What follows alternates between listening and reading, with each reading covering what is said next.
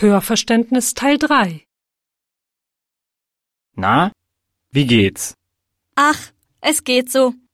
Ich habe die Nase voll vom Studium. Was ist denn los? Ich stehe wirklich unter zu viel Stress. Ich schaffe kaum, was von mir verlangt wird. Was musst du eigentlich tun?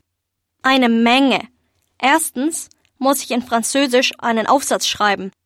Dann muss ich ein Referat in Englisch halten. Ganz zu schweigen vom ganzen Lesen und den Übersetzungen. Es ist mir viel zu viel. Das ist ja ganz schön stressig, du. Ja, schon. Wie geht es dir eigentlich? Na, in Englisch bekomme ich gute Noten, aber in Französisch komme ich nur langsam voran.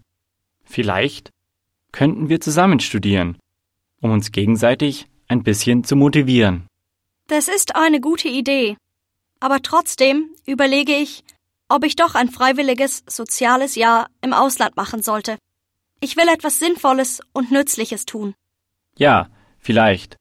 Aber zuerst müssen wir beide bis zum Ende dieses Semesters durchhalten. Du hast recht.